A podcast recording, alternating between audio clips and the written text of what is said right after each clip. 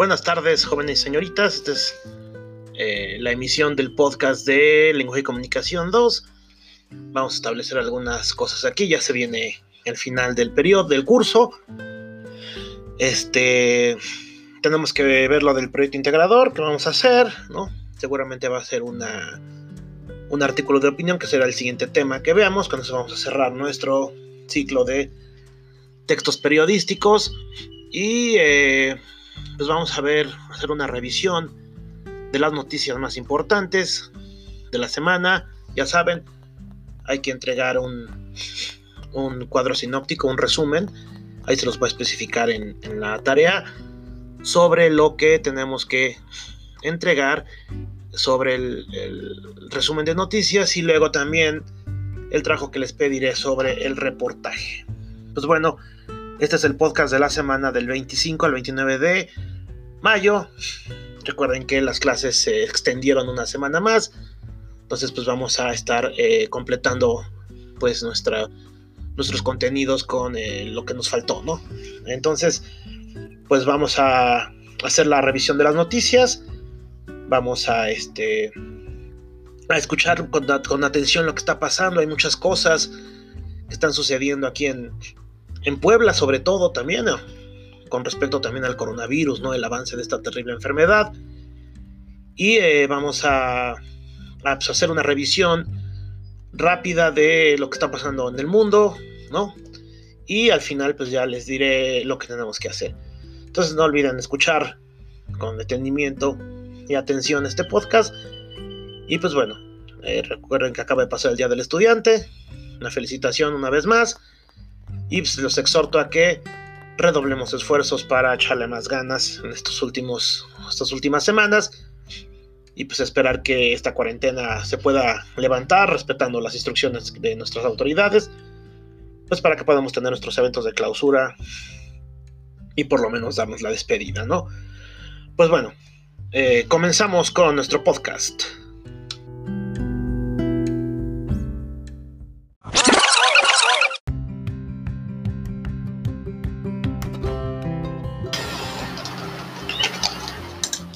Bueno, vamos a comenzar con nuestra revisión de noticias. Tenemos eh, dos diarios, más o menos de una corriente ideológica. Pues ver, ver todos los panoramas, ¿no? No nada más hay que enfocarnos únicamente en que si son pro gobierno o antigobierno, ¿no? Hay que ver que tengan esta visión, ¿no? Que es más general de todo lo que nos rodea. Y empezamos con el país. Vamos a ver con las noticias del mundo. Y bueno, empezamos con que Brasil se convierte en el país con más muertes diarias por el coronavirus del mundo. Pues ya sabemos que el presidente Jair Bolsonaro pues no ha tenido mucha, mucho tino con respecto a tomar medidas, ¿no? Incluso hace ayer o antier me encontraron que salió a comer hot dogs sin ningún tipo de prevención, tomándose fotos con la gente, no respetando la, la distancia, ¿no? Que aquí en México le pusimos la, Susana distancia y pues con la creencia de que el coronavirus pues no es tan letal. Entonces, a tres meses del primer caso, eh, Brasil supera a Estados Unidos en, en, muertes diarias al sumar 807 muertes en las últimas 24 horas. Entonces Brasil ya gana a Estados Unidos y es, un decir porque Estados Unidos pues, había tenido la batuta con respecto a esta, pues, estos terribles números, ¿no? Que son las muertes porque pues la gente no ha tomado las, eh, las medidas necesarias, no ha respetado las, la cuarentena, algo que está pasando en, en, México también, en Puebla, no se diga, ¿no? Gente que está saliendo, digo, eventualmente la gente que tiene que salir porque pues su trabajo así lo, de, así lo requiere y pues si no, si no trabajan no pues a lo mejor hay una justificación. Pero pues mucha gente que está haciendo fiestas, está saliendo, eh, salieron varios casos donde hubo policías que llegaron a detener en, algunas colonias de la ciudad torneos de fútbol, ferias, fiestas de pueblo y cosas así en donde la gente no ha caído en cuenta de la situación tan grave que estamos viviendo y que de que si seguimos así, pues la cuarentena se va a alargar, impidiendo que la economía se vuelva a reactivar, impidiendo que volvamos a que podamos regresar a nuestras actividades normales y pues ocasionando que los sistemas de salud colapsen por, porque no nos damos abasto sistemas de salud que de por sí estaban colapsados debido a, los malos manejos y al número de, enfermos tan, tan grande que tenemos constantemente, incluso antes del coronavirus. Entonces, pues esa es la situación. Desgraciadamente, este, no hemos entendido y la gente sigue saliendo. Obviamente también hay pues, la gente que tiene que salir por necesidad, ¿no? Es no creo que tengamos que hacer un juicio tan, tan fuerte, pero sí los que están con esta actitud de como no me pasa, pues no, no soy responsable, ¿no? Como sucede en Estados Unidos, que varias personas eh, se han, han, hecho conglomeraciones o fiestas ya importándoles poco, ¿no? Aquí ya en Puebla se puede ver, tú vas al centro y pues está lleno de gente, entonces hemos tenido pocas medidas, hemos tenido poca concientización, este, no sé, está, está compleja la situación. Eh, pues bueno, eso es lo que está pasando en Brasil. Luego vamos con la siguiente. Ha habido un medicamento eh, llamado cloroquina que están utilizando mucho tanto en Estados Unidos como en Brasil. Que según podría ser una, el, medicamento que cure esta enfermedad.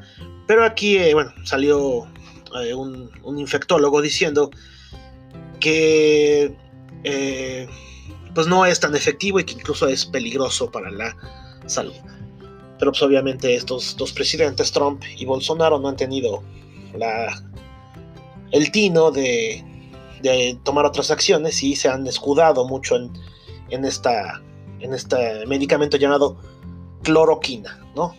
que, se, ha, comercializado mucho, se ha hecho muy popular en estos, en estos países. Entonces, eh, otra situación que está, que está muy presente es cómo va a ser el mundo después del coronavirus. Cómo van a cambiar los procesos humanos, cómo van a cambiar las interacciones humanas, cómo van a ser estas nuevas dinámicas, tanto económicas como sociales, en el mundo. La educación ha cambiado, estamos en clases a distancia, la, economía, los negocios, ¿no?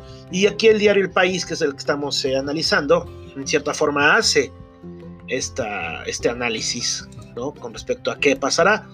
Obviamente, pues eh, hay muchas predicciones, hay muchas, eh, se intenta adivinar qué va a pasar, pero pues al fin y al cabo este, pues, tendríamos que esperar porque todos son suposiciones.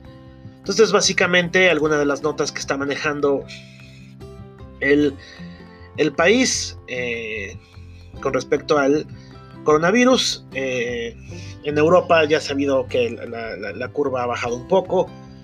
El gobierno español dice que son 27.117 los muertos totales por coronavirus en esta nueva revisión de datos en España y pues poco a poco se van disminuyendo o reportando menores casos aunque pues sigue habiendo esta situación. Incluso algunos gobiernos que ya, en Europa sobre todo, que ya estaban llamando al, regreso paulatino de las actividades, pues están medio echándose para atrás porque pues ha habido en algunos lugares un repunte, o sea, reactivado este, este virus tan, tan, eh, pues que tanto daño ha causado, ¿no?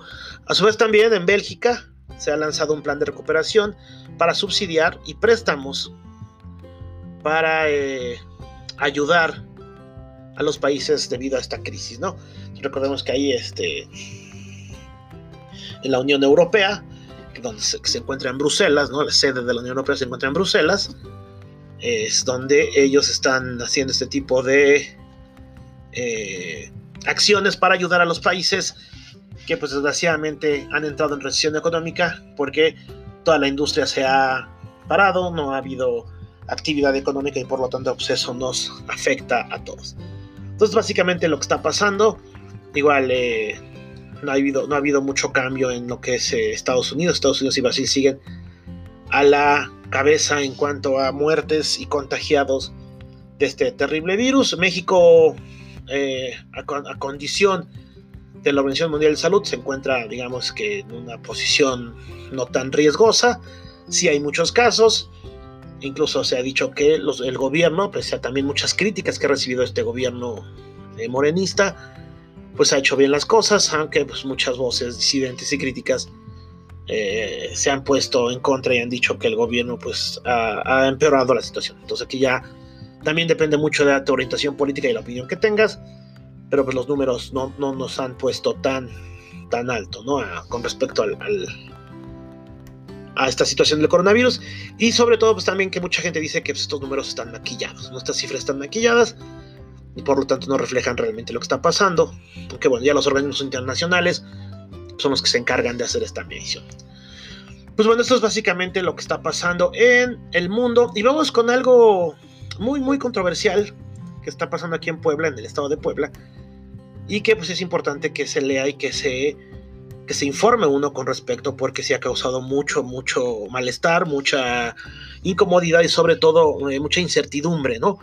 Que es la, la famosa ley Barbosa, que es la ley de la educación que en una lectura, una primera lectura muy superficial, se lee en el sentido que es una privatización de los servicios escolares privados, ah, perdón, una nacionalización de los, de los, eh, de los recursos educativos privados, una expropiación por parte del gobierno de Puebla hacia todas estas este, instituciones que pues son de carácter privado y que pues, es la, primera lectura que has hecho y que sobre todo causa pues mucho malestar y mucho miedo.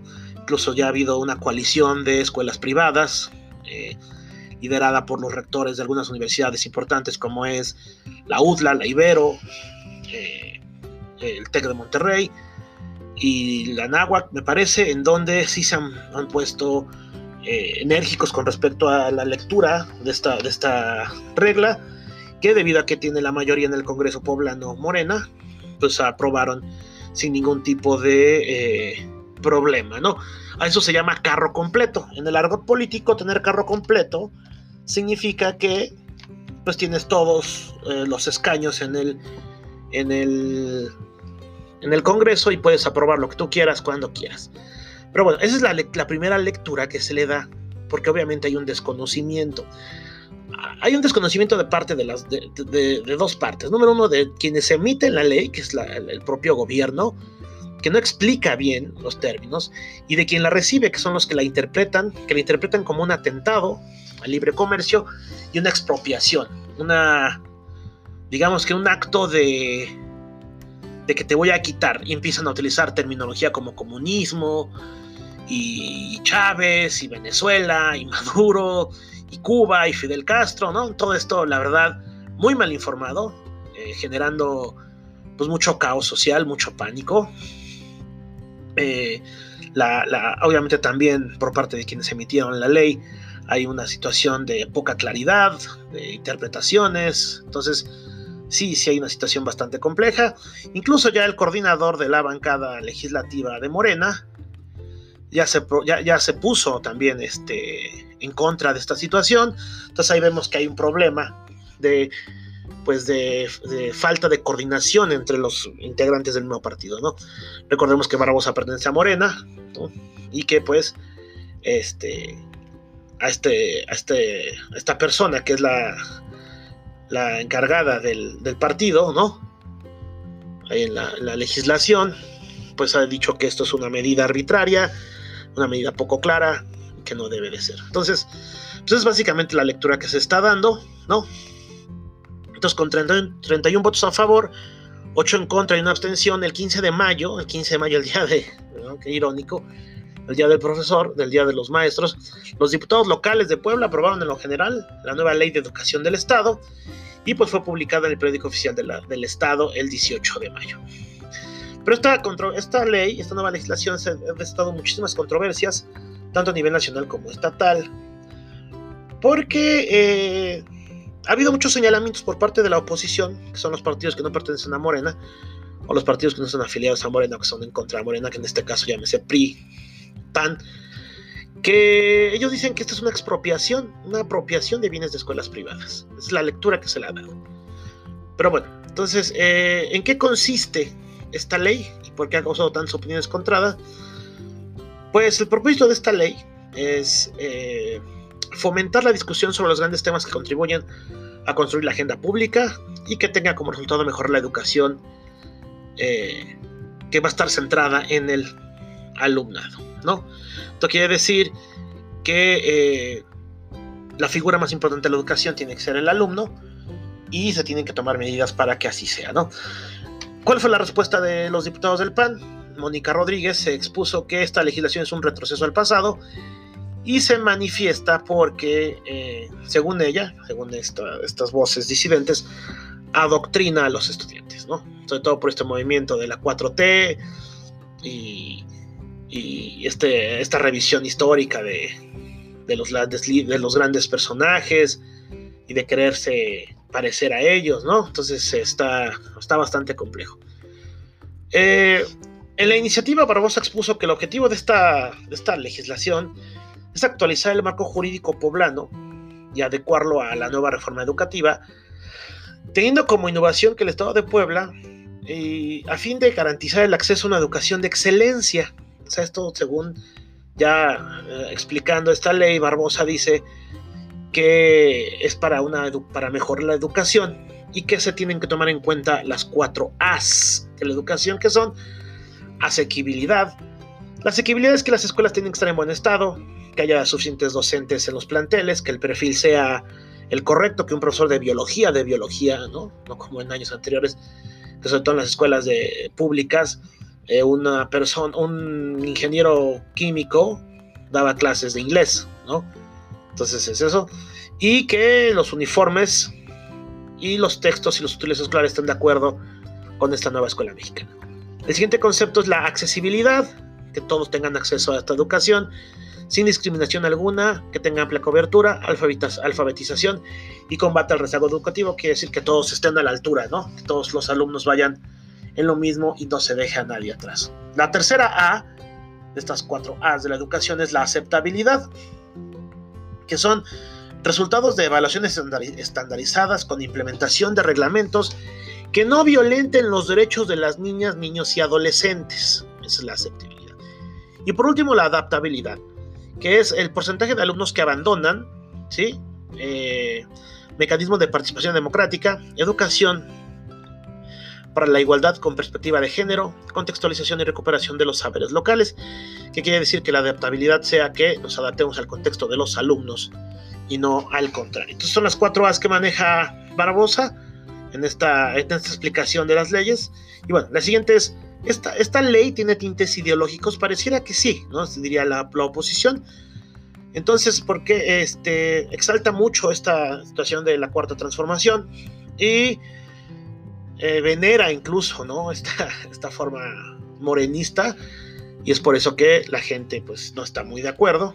Entonces, eh, en, los considerando se excluyen párrafos que exaltan a la cuarta transformación, ¿sí? Eh, vulnera el inicio, la vocación de excelencia en que debería sustentarse la educación.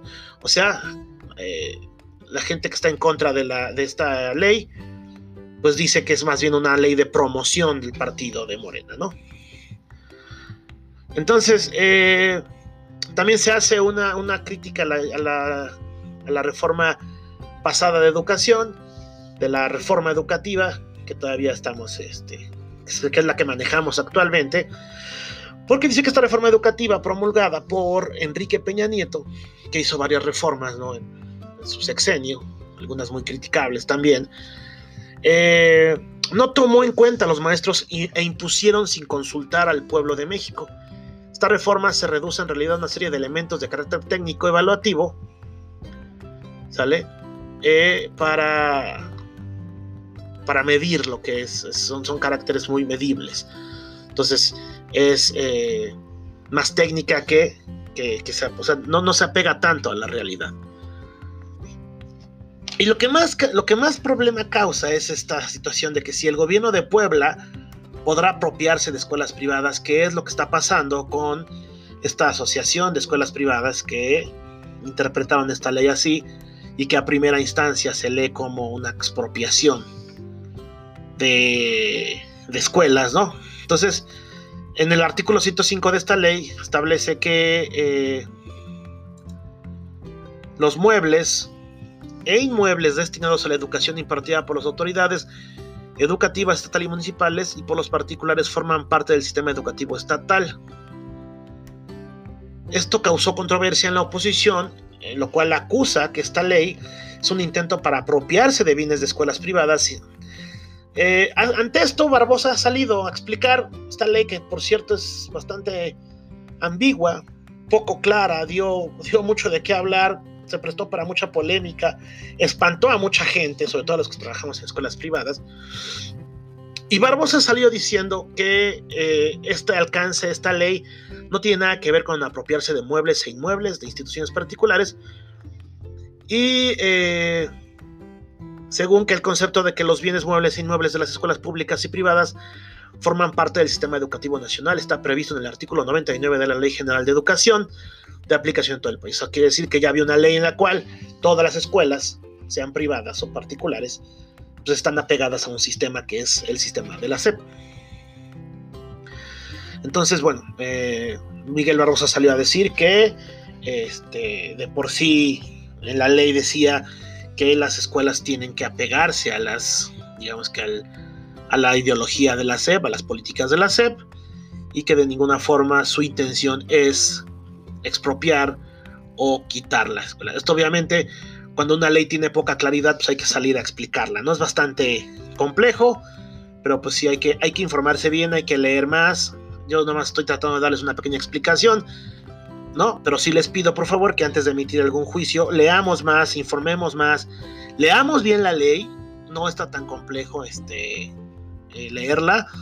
Eh, nos empapemos del tema para poder emitir una, una opinión. Entonces Barbosa dice que la ley, eh, la ley estatal en este artículo 105 no tiene nada que ver con apropiarse de los muebles o inmuebles, sino que los mismos sirvan para los fines educativos a que son destinados. Entonces ya Barbosa dice que más bien esta ley es para que el gobierno tenga más observancia y eh, control incluso de lo que están pasando, de los procesos que están pasando en las escuelas ya que pues a lo mejor algunas escuelas privadas tenían demasiada libertad eh, y no llevaban algunas las políticas de la SEP a cabo, ¿no? Pero obviamente ya tuvo que haber explicado y esto se hizo un eh, mere que tenga, ¿no? Entonces, con respecto a, a los nombres, ¿no? Nombres y uniformes, eh, si bien era común poner el nombre de algún gobernante, ¿no? Que a las obras que inauguraban durante su encargo, como escuelas, parques, etc., el artículo 112 de esta nueva ley lo, lo, prohíbe, ¿no? No deberán consignar los nombres de los funcionarios públicos y representantes populares durante el desempeño de su cargo, el de sus cónyuges o parientes hasta el segundo grado, ni el de los representantes sindicales del magisterio, en funciones o por haber ocupado cargos de representación general. Esto quiere decir que eh, no puede haber nombres de personas para promocionarse, tienen que ser nombres alusivos a la nación, tienen que ser nombres que exalten la historia de México y que los inmuebles educativos obligan a los, a los inmuebles educativos, que sea a los edificios, a ser pintados con colores neutros, ¿no? Entonces, pues, bueno, esa es otra, otra parte de la ley que va a servir también para interpretación. Dentro de esta ley también queda prohibida la comida chatarra. En las escuelas de Puebla ya no se podrán distribuir o comercializar alimentos que no favorezcan la salud de los educandos, así como las bebidas energizantes, como se explica en el artículo 86. Esto ya lo habían propuesto hace bastantes, tendrá unos 10 años, que la SEP prohibió que hubiera comida chatarra eh, en las tiendas, las tienditas o cooperativas de las escuelas, pues eso se ha ido cumpliendo poco a poco y se ha buscado que las escuelas pues tengan comida sana, ¿no? Pero eso ya tiene tiempo, entonces no estamos ante algo que pues no pasa nada. Y luego eh, multarán a escuelas que retengan documentos por falta de pago. Esto también ya estaba inscrito en la SEP. Eh, ninguna escuela puede retener documentos por falta de pago, ¿no? Esto ya estaba, obviamente no es nada nuevo, ¿no? Lo único nuevo es eh, pues esta situación de pensar que la el gobierno va a expropiarse y va a hacer lo que quiera con las escuelas, ¿no? Bueno, pues estos son algunos puntos de lo que está pasando. Eh, está un poco complejo de entender. Eh, la primera lectura que les decía es que, pues pareciera que el gobierno va a expropiar las escuelas, las va a nacionalizar, y pues pareciera todo lo contrario. Y la otra parte es que el representante de, de los de Morena, un representante importante de Morena ya dijo que esto no estaba correcto, que no se podía hacer. Y pues bueno, aquí ya viene el problema que se va a suscitar dentro de, este partido. Vamos a ver cómo lo resuelve el presidente y a ver si nos echa para atrás esta ley. ¿no? La gente está muy inconforme, aunque sea clara, aunque, la ley, aunque esta ley sea honesta y tenga un fin honesto, pues la interpretación y como podrán ustedes saber, la ley últimamente se presta a interpretación. Si ustedes saben interpretar la ley, pues puede haber muchos cambios, ¿no? Entonces, es básicamente lo que está pasando. Les convido, les invito a que leamos más, nos informemos, le echemos un ojo a la ley. A la ley. ¿Por qué? Porque nos, nos, atañe, ¿no? Nosotros somos parte de estos sistemas de escuelas privadas. Hay que, hay que estar informados, eh, a ver si les puedo pasar la ley para que la podamos leer, no con este fin de, de qué flojera, ¿no? Digo, hay que quitarnos estas ideas de, la flojera, ¿no? Hay que leer porque es algo que nos atañe a todos y no dejarnos llevar por tantas mitologías y eh, miedos de, de esta expropiación y de que va a pasar lo peor y cosas así, ¿no? Entonces hay que leer la parte, las dos partes de la moneda, ¿no? Las dos caras de la moneda es importante tenerlas en cuenta. Yo les expliqué someramente lo que está pasando. Eh, tanto hay voces disidentes, muchas personas están en contra, muchas personas que son anti-morena están en contra, dicen que no tiene, no tiene ni pie ni cabeza esto, hay poca claridad en la, en la ley, está escrita de, mala forma, no hay entendimiento, se presta muchas interpretaciones, ya sale Barbosa a recular y a decir que no es cierto, que no quiere, que no quiere expropiar nada, y bueno, la verdad al final tenemos que informarnos más, hay que leer más noticias, hay que leer la misma ley, informarse y pues ver y esperar y esperar qué pasa, ¿no? Bueno, esto fue rápidamente el resumen de noticias, fue un poquito largo para explicar lo que está pasando y que pues, tengamos alguna idea de esta situación de la ley, de la llamada ley Barbosa, ¿no? Entonces, pues ya ustedes tendrán su opinión, que también se las voy a pedir, pero con conocimiento de causa. Recuerden, no podemos dar opiniones si no conocemos lo que está pasando. Y para conocer lo que está pasando tenemos que informarnos y leer. Hay que leer esta ley. ¿sí? Es casi casi una obligación social leer esta ley, estar informado con los periódicos para que no, pues no tengamos informaciones falsas o interpretaciones alarmistas, ¿no? Porque sale esta ley y empiezan las alarmas, no, es que van a quitar las escuelas y pues obviamente pues ya salió el, propio partido Morena a pues a ponerse en desacuerdo, ¿no?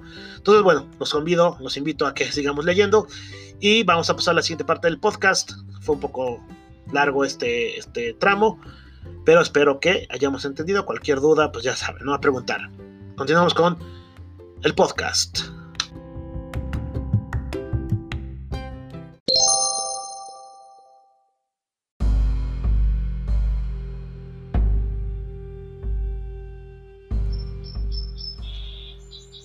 Bueno, vamos con el tema ya de esta semana, que es parte de los textos periodísticos, que de hecho le llaman el género más importante de los, de los textos periodísticos. El género por excelencia de los textos periodísticos o de los géneros periodísticos. Recordemos que textos periodísticos y géneros periodísticos es lo mismo. Y este es el reportaje. Vamos a empezar con una definición de lo que es el reportaje y recordemos que el reportaje es uno de los mayores textos periodísticos y en él se profundiza en las causas de los hechos, se complementan los datos de una noticia, se presentan argumentos y en general se narran acontecimientos trascendentes. Se trata también del texto periodístico más extenso, además de guardar semejanzas estilísticas con la noticia y la crónica. Quiere decir que este es el texto más completo, es una se conforma de varios géneros periodísticos. En el reportaje encontramos nota, encontramos fotografía, encontramos este artículo de opinión, encontramos crónica, encontramos noticias, encontramos entrevistas, eh, datos, tablas, eh, estadísticas. Es impresionante lo que el reportaje nos ha enseñado a lo largo de la historia del periodismo. Entonces, el reportaje viene a cumplir la función de informar de una forma amplia, de una forma íntegra, pero sobre todo también de aportar opiniones con respecto al tema. Si es un reportaje sobre el COVID, obviamente va a haber opiniones sobre expertos epidemiólogos, sobre médicos, pero también vamos a tener opiniones de esta gente que no cree sobre el COVID, que cree que es un invento del gobierno.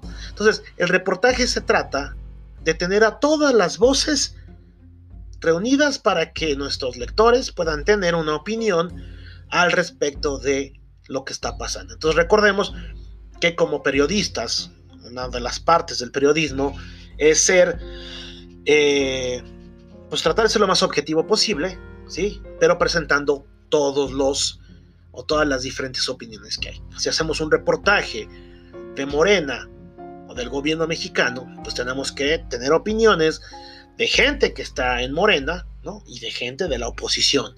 Es mucho lo que hacen algunos programas eh, informativos, cuando hacen debates, llaman a alguna persona que representa a Morena, llaman a alguna persona que representa al PRI, llaman a otra persona que representa al PAN y a las diferentes corrientes ideológicas y políticas que existen en el país. Sí es importante tener a todas las voces para poder darnos opiniones. Recordemos que no podemos eh, basarnos solamente en una, en una, este, en una sola opinión. Entonces, bueno, eh, igual que sucede con la crónica y la noticia, el reportaje tiene la función de informar, aunque mientras lo hace el autor es libre de añadir opiniones personales y datos secundarios de interés, siempre y cuando esto no distorsione los hechos importantes. ¿Sí? Entonces, ¿qué quiere decir? Que eh, en, el, en, el, reportaje, las personas que hacen reportajes pueden añadir estas opiniones personales. Pero recordemos siempre que es importante poner las opiniones de todos los puntos de vista. ¿Por qué? Porque si no tendríamos un reportaje parcial. ¿Qué es un reportaje parcial? Pues un reportaje que únicamente se centra en una, en una sola opinión y no en la opinión o en las diversas opiniones o, diferentes puntos de vista. ¿sí? Tenemos un género que es el fotoreportaje. El fotoreportaje ha, ha cobrado importancia porque presenta una historia desde el punto de vista de la fotografía. ¿Sí? Nos muestran muchas cosas mediante esta característica o esta herramienta del periodismo que es la fotografía. Cuenta una historia a partir de fotografías. Entonces el fotoreportaje tiene bastantes años, Desde incluso este, cuando se popularizan las cámaras fotográficas, incluso tenemos fotoreportajes de, de, la, de la, Primera Guerra Mundial, ¿no? Por ahí del, del 1914 al 1920, fue donde ocurre y de ahí no para, ¿no? Entonces el fotoreportaje se ha vuelto una, forma muy importante de lo que está pasando de informar. Entonces el fotoreportaje presenta imágenes o visiones de la gente o de las situaciones que se está viviendo, ¿no? Eh, tenemos varios tipos de reportaje, ¿no? Uno de ellos son eh, cinco tipos de reportaje, vamos a nombrarlos eh, brevemente. Entonces, el primer tipo de reportaje es el reportaje demostrativo. El reportaje demostrativo prueba una tesis, investiga un, suceso y explica un problema. Eh, quiere decir que eh, queremos demostrar algo, ¿no? El siguiente tipo de reportaje es el descriptivo, ya que retrata situaciones, personajes, lugares o cosas. Aquí podría entrar el, el fotoreportaje. En tercer lugar tenemos el narrativo, que relata un suceso con estilo más cercano al de los textos literarios. Aquí podemos meter una crónica, podemos meter una opinión personal, incluso podemos meter una historia, pero incluso utilizando eh, recursos literarios para embellecer la historia, más poéticos a lo mejor en cierta medida, ¿no? Luego, en cuarto lugar, tenemos el instructivo, ¿no? Eh, que instruye, que divulga conocimientos científicos y técnicos. Estos reportajes pueden ser reportajes sobre eh, estas sondas que están yendo a Marte, ¿no? O las fotografías que toman este, el Curiosity, ¿no? este robot que mandaron y que está en Marte, analizando el suelo y las piedras y el reportaje de cómo lo mandaron y lo que pesa y cómo, cómo llegó y los ocho meses que tarda un vuelo hacia, hacia Marte, ¿no? Y que ahorita tratan también de, de mandar a, una a personas, ¿no? A humanos a Marte, como está en esta onda de la carrera espacial. Y por último tenemos entretenimiento que sirve para hacer pasar un rato divertido al lector. Entonces estos reportajes de entretenimiento pues a lo mejor informan sobre, puede ser un reportaje sobre las ofertas de entretenimiento que hay en Puebla, ¿no? Sobre eh, qué, qué, cosas podemos hacer si, visitamos la ciudad de Puebla, si somos turistas, ¿no? entrevistas, este, sobre todo puede ser este, en el sentido gastronómico, qué comida probar, eh, qué lugares ir, qué museo visitar, ¿no? Entonces, bueno, los reportajes tienen esta característica. Y para, para eh, recapitular, recordemos que en el reportaje tenemos noticias, notas, crónicas, fotografías, entrevistas, tablas, cuadros, estadísticas, opiniones personales, artículos de opinión, eh, y bueno, son básicamente todos los géneros periodísticos agrupados en uno solo. Entonces, esa es la explicación de lo que es el reportaje en cuanto a géneros periodísticos. La tarea o la actividad que tendrán que hacer, se las voy a anexar en la explicación de, eh, de la tarea en el, en el Classroom. Y bueno, les daré algún tiempo para que lo podamos realizar. Y la próxima semana, chavos y señoritas, estaremos haciendo nuestro artículo de opinión y cerrando con un foro, en un cyberforo, donde se tendrán que conectar, les voy a dar algunas características y vamos a presentar nuestras opiniones en esta, en esta situación. Esto sería todo, muchas gracias por su atención, eh, que tengan buen día y a seguir respetando las instrucciones de las autoridades y a, a conservar nuestra sana distancia, obedecer a nuestros padres, tratar de crear climas y ambientes sanos en la vivencia familiar y sobre todo a ser eh, muy tolerantes el uno con el otro. Se les extraña, se les quiere y espero que nos veamos pronto. Hasta luego.